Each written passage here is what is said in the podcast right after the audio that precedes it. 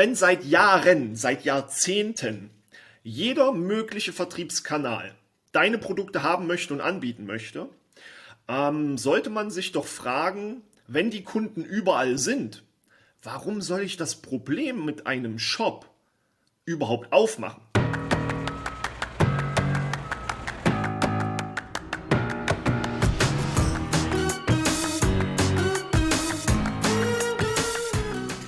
Hallo, willkommen zu digitalkaufmann.de mit unserem Format des Amazon Dorf Talks von und mit Christian Otto Kelm, moin moin.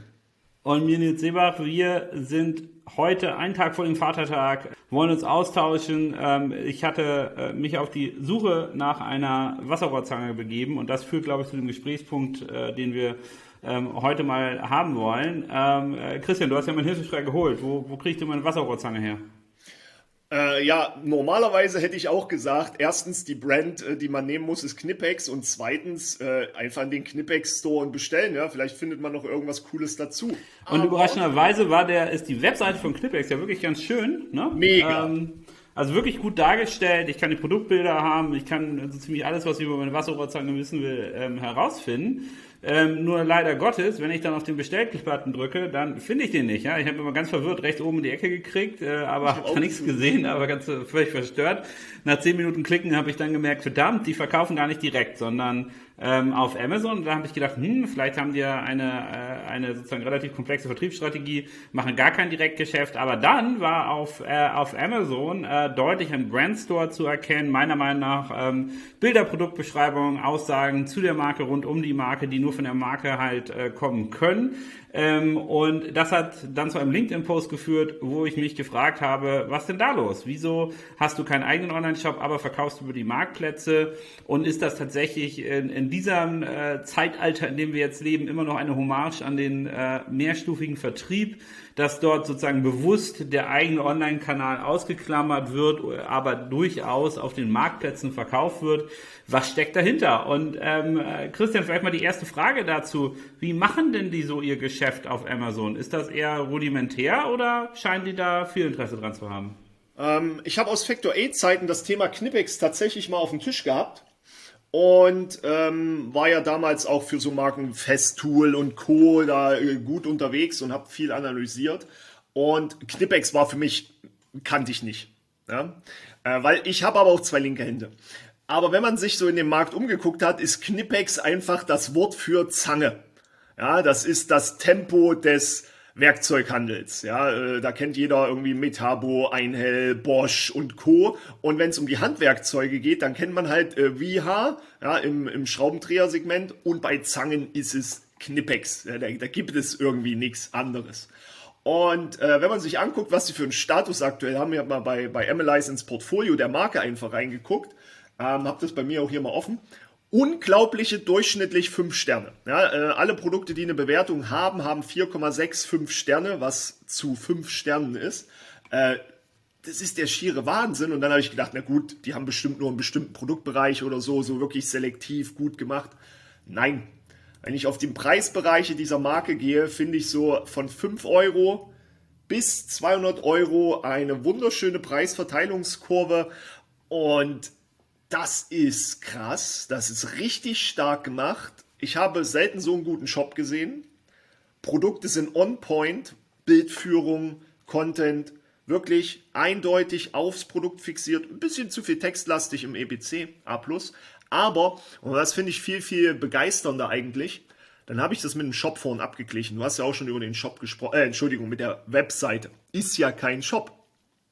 Ich habe noch nie so guten Content gesehen so viele Bilder, so viele Anwendungen, Funktionen, ja, die haben ja Zangen, die haben einfach irgendwie mal 15 Funktionen eine Zange. Das ist so gewaltig und dann habe ich natürlich in der Vorbereitung für heute überlegt, was, was stimmt da nicht? Irgendwas ist ja für die Strategiefindung scheinbar ursächlich, dass sie sagen, nö, Shop, machen wir nicht, brauchen wir nicht.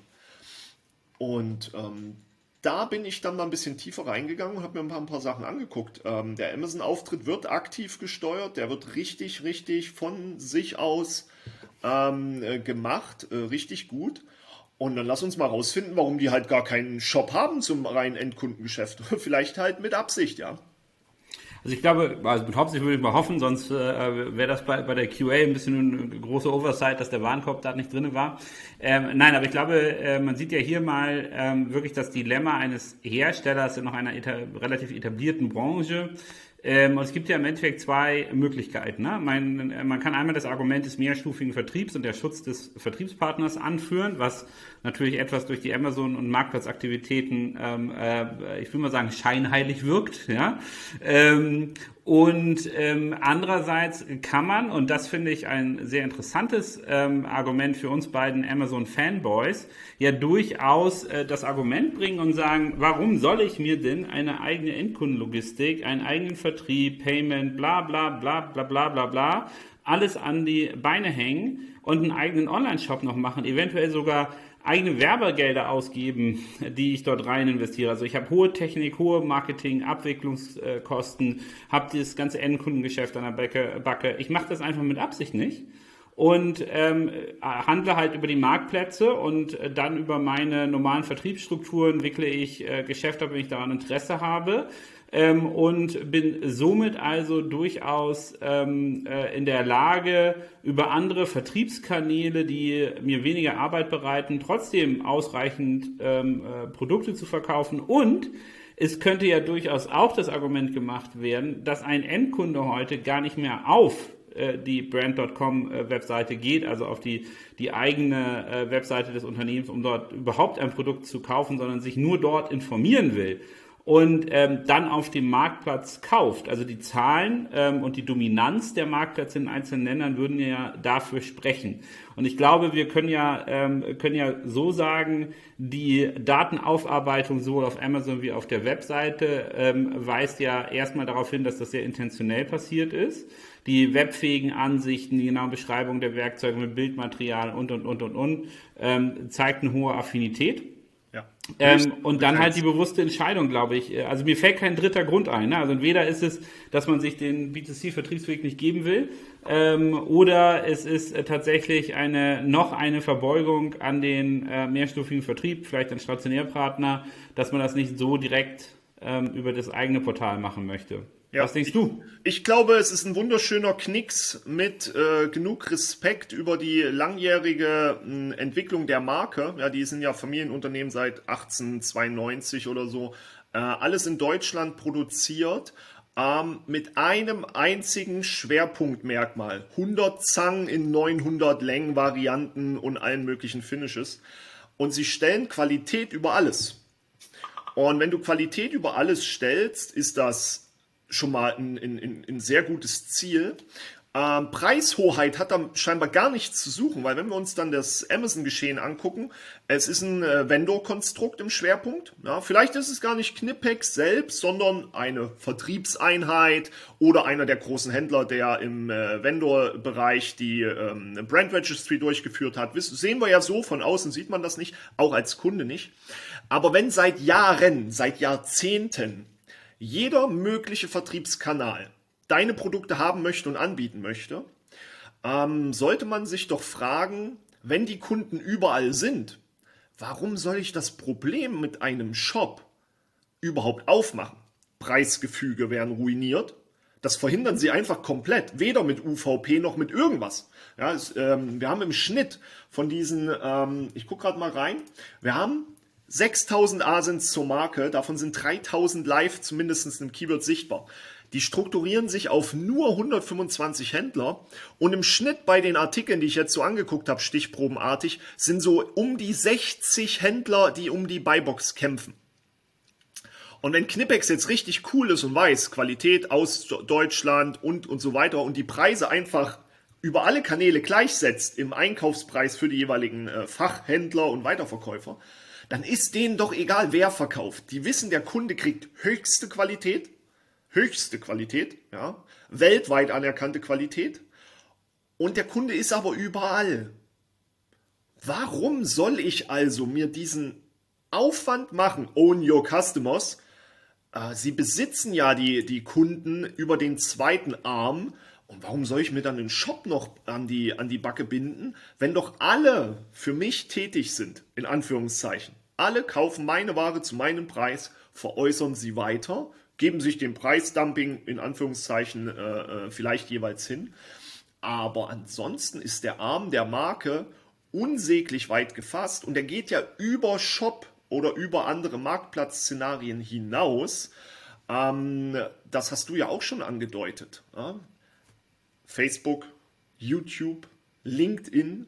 Ähm, nur damit das mal als, als Überblick verstanden wird, über 9000 Follower auf LinkedIn. Also eigentlich einer reinen ähm, ja, Business-Plattform, sagen wir mal so einfach. Ne? Das ist kein Social Media, sondern das ist ja wirklich eine reine Business-Plattform. Das heißt, wenn also Geschäftsleute, entweder Handwerker, Handwerkerchefs, etc., irgendwo unterwegs sind, dann sind das wahrscheinlich die. Ja, wir reden ja nicht davon, dass, dass ich jetzt da Knipex folge, ähm, sondern dass das eine ganz andere Klientel ist aus dem B2B-Geschäft, die für ihre Mitarbeiter, was die Endnutzen, äh, Endnutzer ja sind, äh, einkaufen. Ähm, ich glaube, wir haben bei Knipex sehr wahrscheinlich einen geringeren Anteil an dem Endkunden, den wir alle kennen, der wir sind. Ne? Zwei linke Hände äh, oder bei dir, der für zu Hause einfach eine, eine Wasserpumpenzange oder Franzose nennt man das, glaube ich, noch, einfach haben will und dann nicht den normalen Baumarktschrott, das darf man gar nicht sagen, ist ja kein Baumarktschrott, aber der das normale Baumarktangebot einfach nicht haben will. Ähm, alleine auf YouTube sind das über 50.000 Abonnenten. Da reden wir dann schon darum, dass da Leuten erklärt wird, wie ich, wie nennen sie es, Knippix Werkstatt TV und so weiter, wie ich die Produkte einsetze, was ich damit mache, Neuvorstellungen, alles. Das ist so fokussiert auf, auf Endkunden, die wahrscheinlich aber die professionellen Handwerker etc. sind, dass du dir um das Thema Online-Shop, glaube ich, gar keinen Kopf machen musst. Du nimmst einfach ein Riesenproblem weg zu Thema Preisen, Vertrieb, Endkundengeschäft und lässt es einfach die machen, die Ahnung haben und überzeugst mit brutaler Qualität. Also vielleicht da als äh, nochmals die, die äh, Hörer, die uns nicht ganz regelmäßig folgen, ein, äh, ganz am Anfang hat Christian was ganz Wichtiges gesagt, nämlich das Vendoren-Konzept. Das bedeutet, dass Amazon äh, mehr oder weniger eine klassische Großhandelsfunktion hat. Also ein Hersteller verkauft an Amazon, Amazon verkauft dann mit der Preiskontrolle weiter, wohingegen in einem Seller-Account der jeweilige äh, Owner dieses Seller-Accounts den Preis einstellen kann. Also wenn man als Hersteller wirklich ähm, sehr äh, aggressiv sozusagen ähm, vorgehen möchte, äh, indem man entweder seine Preisbindung genau einhält oder auch den Markt unterpreist, dann macht ein Seller-Account immer sehr viel Sinn. Bei, ähm, bei äh, Vendoren-Programmen hat man ja über das Dynamic Pricing Tool von, von äh, Amazon A ständig wechselnde Preise, B keine Preishoheit mehr.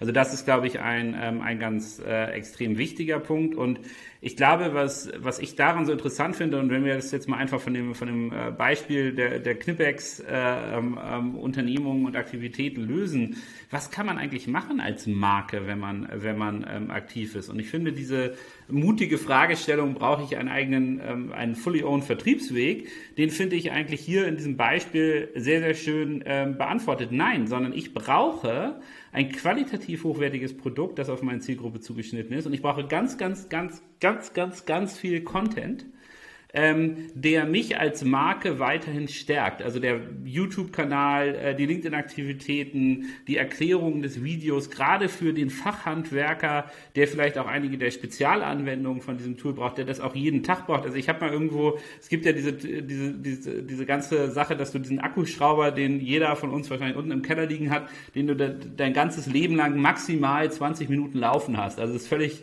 eigentlich völliger Quatsch, äh, sich dort ein hochprofessionelles Ding zu machen. Du machst den in deinem ganzen Leben nur 20 Minuten an. Ansonsten nicht, ne? Also je nachdem, wie du, also ich glaube im Schnitt, ja, wenn du jetzt nicht gerade äh, Handwerker bist. Aber der Fachhandwerker, der jetzt bei Knipex äh, dem Werkstattkanal folgt und dann sieht, okay, wie muss ich das eigentlich genau anwenden, welche Funktionalität kann ich damit noch abdecken, welches muss ich mir noch holen und so, der kriegt dort von der Marke super Content geboten, aber die Marke sagt halt sehr konsequenterweise, ich möchte, dass sich der Konsument mit meiner Marke auseinandersetzt, ein großer Fan wird, die mag, ganz viel Content dazu findet, aber wo er sie dann am Ende kauft, das ist erstmal vorbei. Ne? Das ist mir egal. Und das ist ja eigentlich eine, eine interessante Entwicklung, weil über ein, äh, wenn man jetzt den Omni-Channel-Ansatz ähm, und andere Kanal, Kanallogiken ähm, sozusagen wahrnehmen möchte, dann spielt ja der eigene Shop, die eigene Darstellung auf einer fully owned Plattform immer noch eine große Rolle. Und äh, Knipex zeigt halt, dass ja, die Darstellung, die Information spielen eine Rolle, aber halt nicht der Abverkauf, die Verkaufsfunktion muss dort nicht mehr unbedingt sein. Das wäre eine Sache, die hätte ich vor drei bis fünf Jahren deutlich anders eingeschätzt, aber heute kann man tatsächlich dem Hersteller sagen, naja, ist ja eigentlich egal. Ne?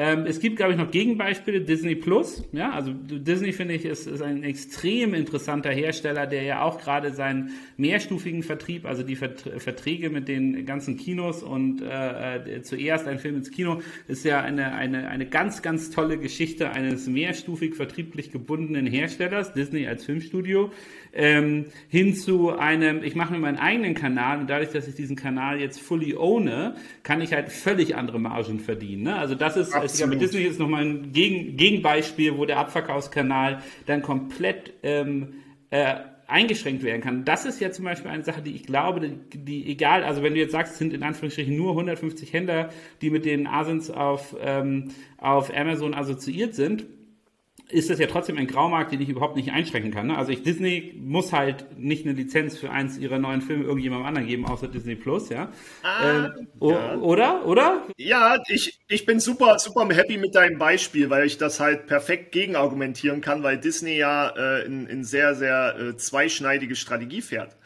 Ähm, äh, Disney Plus ist ja nur ein verlängerter Arm gegen die Streaming-Konzepte. Netflix, äh, Amazon Prime und all die anderen. Nur legen sie sich im selben Atemzug ganz, ganz gerne mit zwei Riesenbrands immer zusammen ins Bettchen. Das eine ist Amazon, wenn es um den Bereich, äh, Bereich Merch geht. Ja, Amazon Merch mit Disney und Star Wars Motiven ist ein, ein Riesenkanal einfach, äh, wo Disney einfach die Rechte ganz klar abgibt. Und äh, Disney hat ja nicht nur für 4 Milliarden Star Wars gekauft, sondern ownt ja auch äh, Marvel. Und äh, man sieht's ja hier, äh, da ist Lego nun mal einer der größten äh, Lizenznehmer und Geber. Ist ja ein wechselseitiges System. Ja, Lego gibt die Möglichkeit, Disney-Modelle und Disney-Lizenzen zu bauen und andersrum erlaubt Disney Lego diese zu nutzen. Ne? Das ist ja äh, und das widerspricht ja wieder dem Disney Plus Ansatz. Ja, der harte Weg wäre ja eigenständige Klemmbausteine zu entwickeln, à la Blue Bricks und Co äh, die dann geowned sind und wo statt Lego dann auf jeder Noppe eine Mickey Maus drauf ist. Ja, aber, aber das, das ist ja, da ist ja, äh, da würde ich hart widersprechen, weil Leute kaufen ja den Film nicht, weil sie das Set haben von Lego, sondern die kaufen das Set, weil sie den Film gesehen haben. Also der, der, der Ursprung, also Disney ist ja kein Spielzeugwarenhersteller, ja.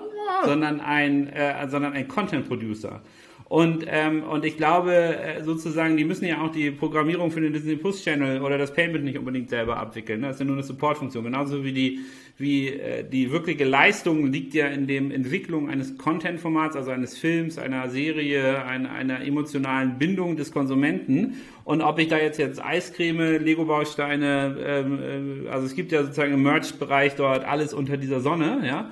Ähm, das würde ich, das, also ich glaube, Lego ist halt, ähm, Lego, ja, äh, äh, Disney ist halt ein, ein, ein, eine ein äh, Erzeuger von Emotionen, ja, und vielleicht noch ein Ferienparkbetreiber, das würde ich auch noch gelten lassen, aber kein Spielzeughersteller. Also daher würde ich, äh, würde ich sagen, ähm, das ist nur konsequent, dass man dann mit Amazon, mit Lego, mit anderen zusammenarbeitet, um die äh, so, sozusagen äh, Peripherie-Monetarisierung, ja, ähm, die sehr, sehr vernünftig und professionell mit einem ähm, sogar noch gestiegenen Brand Value, also ich, wenn ich wenn ich Disney und Lego verheirate, dann verheirate ich ja da zwei Marken, die genau. bei Familien wahrscheinlich äh, so den, den, den höchsten Anklang ever finden. Ne? Die höchste und, Synergiemöglichkeit, ähm, genau.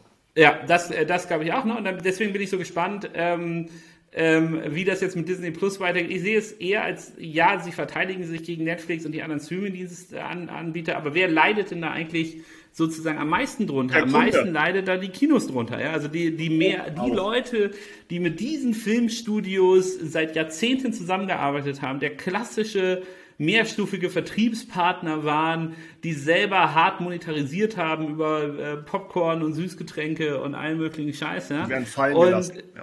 Äh, und die werden einfach eiskalt ähm, ähm, äh, fallen gelassen. Ne? Und ich glaube, es ist ein Blick in die Zukunft. Also wenn du jetzt Knipex nimmst, die sozusagen offensichtlich die Shop-Funktion ausgebaut haben, um noch einen, einen Knicks an den multi-mehrstufigen Vertrieb zu haben, dann siehst du mit Disney ein B2C-Unternehmen, eine, eine Brand, die da schon wesentlich weiter ist, ne? die gesagt hat, okay, mein Vertriebskanal ist jetzt halt weg. Ja? Mulan kommt nicht mehr in die Kinos, die kommt direkt auf Disney Plus. So, ah, ne? also ja, ein, aber hier, ne? 21,99 Euro im VIP-Bereich. Äh, und ich glaube, da ist genau der Kasus Knacktus oder wie auch immer man das schön nennt. Knipex bleibt sich treu im qualitativen Bereich. Die übergeordnete Priorität ist Qualität. Amazons übergeordnete äh, äh, Prämisse ist der Kunde. Äh, Disney, wie du schon sagst, ist Emotion oder das Vereinnahmen von Strategieportfolios aller Star Wars wo sie aber genau wissen, dass das Lizenzgeschäft, was daraus resultiert, sie eigentlich zum Spielzeughersteller macht. Weil ohne das Geschäft rundrum kommt die Emotion in kein Kinderzimmer der Welt, wenn die Kin Kinos zu sind.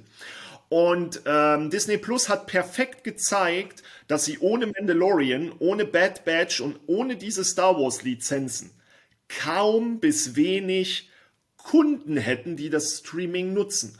Und es ist halt das perfekte Beispiel, warum ich habe Netflix gekündigt. Es kommt diese ab 1. Juni diese neue Pricing-Situation. 7,99, 12,99, 17,99. Ich habe nicht mal die Unterschiede verstanden. Es ist nicht die Produktauswahl, es ist wohl die Streaming-Qualität. Und da habe ich mir so für mich gedacht, warte mal, ich habe jetzt Sky, damit ich Fußball gucken kann. Ich muss The Zone bezahlen, damit ich allen Fußball gucken kann. Ich brauche Disney Plus, weil das sind die Star Wars Lizenzen. Ich habe Netflix gehabt, weil Netflix Originals. Amazon, Amazon kriege ich ja, weil ich Prime-Kunde bin, mit automatisch rein.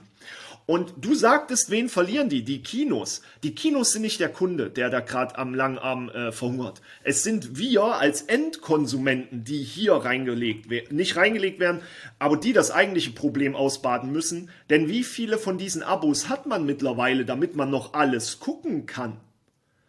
Das, das, das stimmt, ne? Also, wobei du auch kumulativ rechnen musst, wenn du jetzt einmal mit der Family Mulan gucken gehst ähm, und äh, Popcorn und 80 äh, Euro sind auch weg. Da bist, also, also ich glaube ich mutig, wenn du da unter 100 Euro aus dem Kino rauskommst, äh, Richtig, je nach ja. Anzahl der Kinder und so. Ne?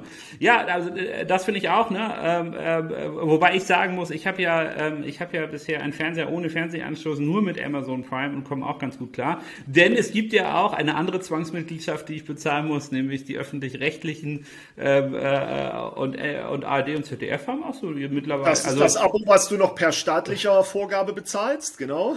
Richtig, das Abo mit staatlicher Vorgabe, äh, äh, wobei die immer noch Sachen dann aus der Mediathek wieder rauslöschen, was ich extrem lustig finde. Aber fair enough. Äh, bei Amazon kommen ja auch mal Filme rein, bei Prime und manchmal Vielleicht raus. zahlen sie nicht genug für den AWS-Server, dass die Cloud die gesamten äh, Mediathek. Nee, das muss Datenschutzkonform sein. Die haben bestimmt noch selber einen, so, so, so einen Serverraum. ja, äh, mit Fax. Natürlich alles ausgedruckt, jedes Bild für Bild. Ähm, nein, aber lass uns, lass uns da mal direkt wieder ansetzen, weil das Spannende ist, äh, wo setzt Knipex an? Wenn man in den YouTube-Kanal guckt, äh, YouTube-Videos auf Deutsch, Englisch, äh, Espanol, Spanisch, direkt drin.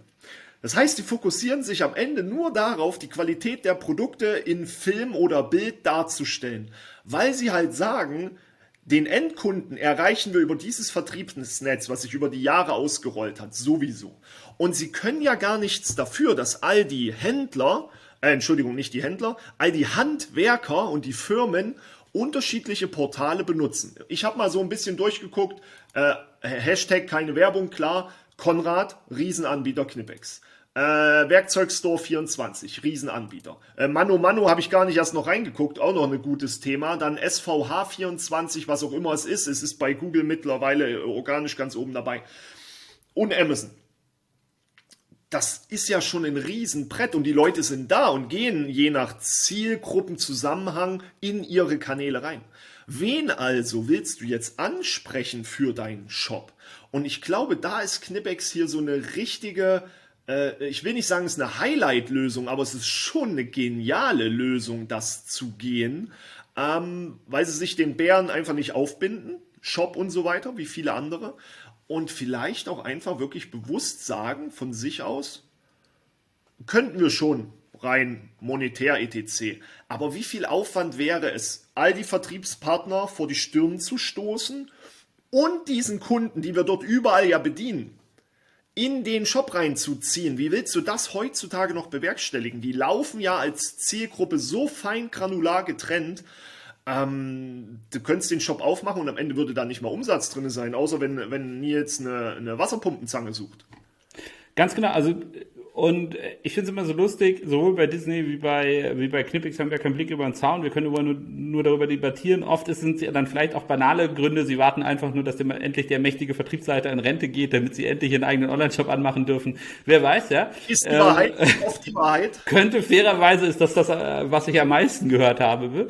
Ähm, ähm, aber, ähm, äh, aber nein, ich glaube, ähm, äh, es ist schon ähm, sehr, sehr tolles Zeichen, wie man äh, den mehrstufigen Vertrieb schützen kann, wie man sich selber nicht ein B2C-Store an, äh, ans Bein bindet, aber parallel dazu die Brand auf digitalen Kanälen unheimlich stark darstellt, ne? weil das ist ja sozusagen eine Münze, zwei Seiten und oft sagen dann Leute, ja gut, ich, ähm, ich äh, äh, will keinen eigenen Shop haben, dann investiere ich halt eben nicht in mein CRM, nicht in mein PIM, nicht in die Fähigkeit, meine Brand über digitale Kanäle zu kommunizieren. Das ist ja ein Aspekt, den man äh, bei Knipex absolut nicht sieht. Ne?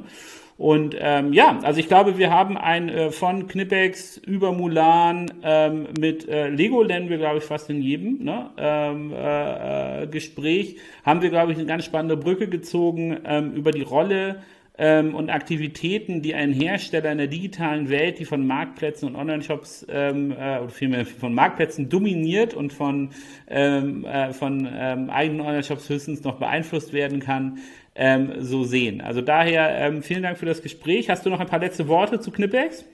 Ähm, ja. Oder Mulan? Äh, na, nee, habe ich noch nicht gesehen. Ich bin da eher der Fan von der originalen äh, Trickfilm-Variante.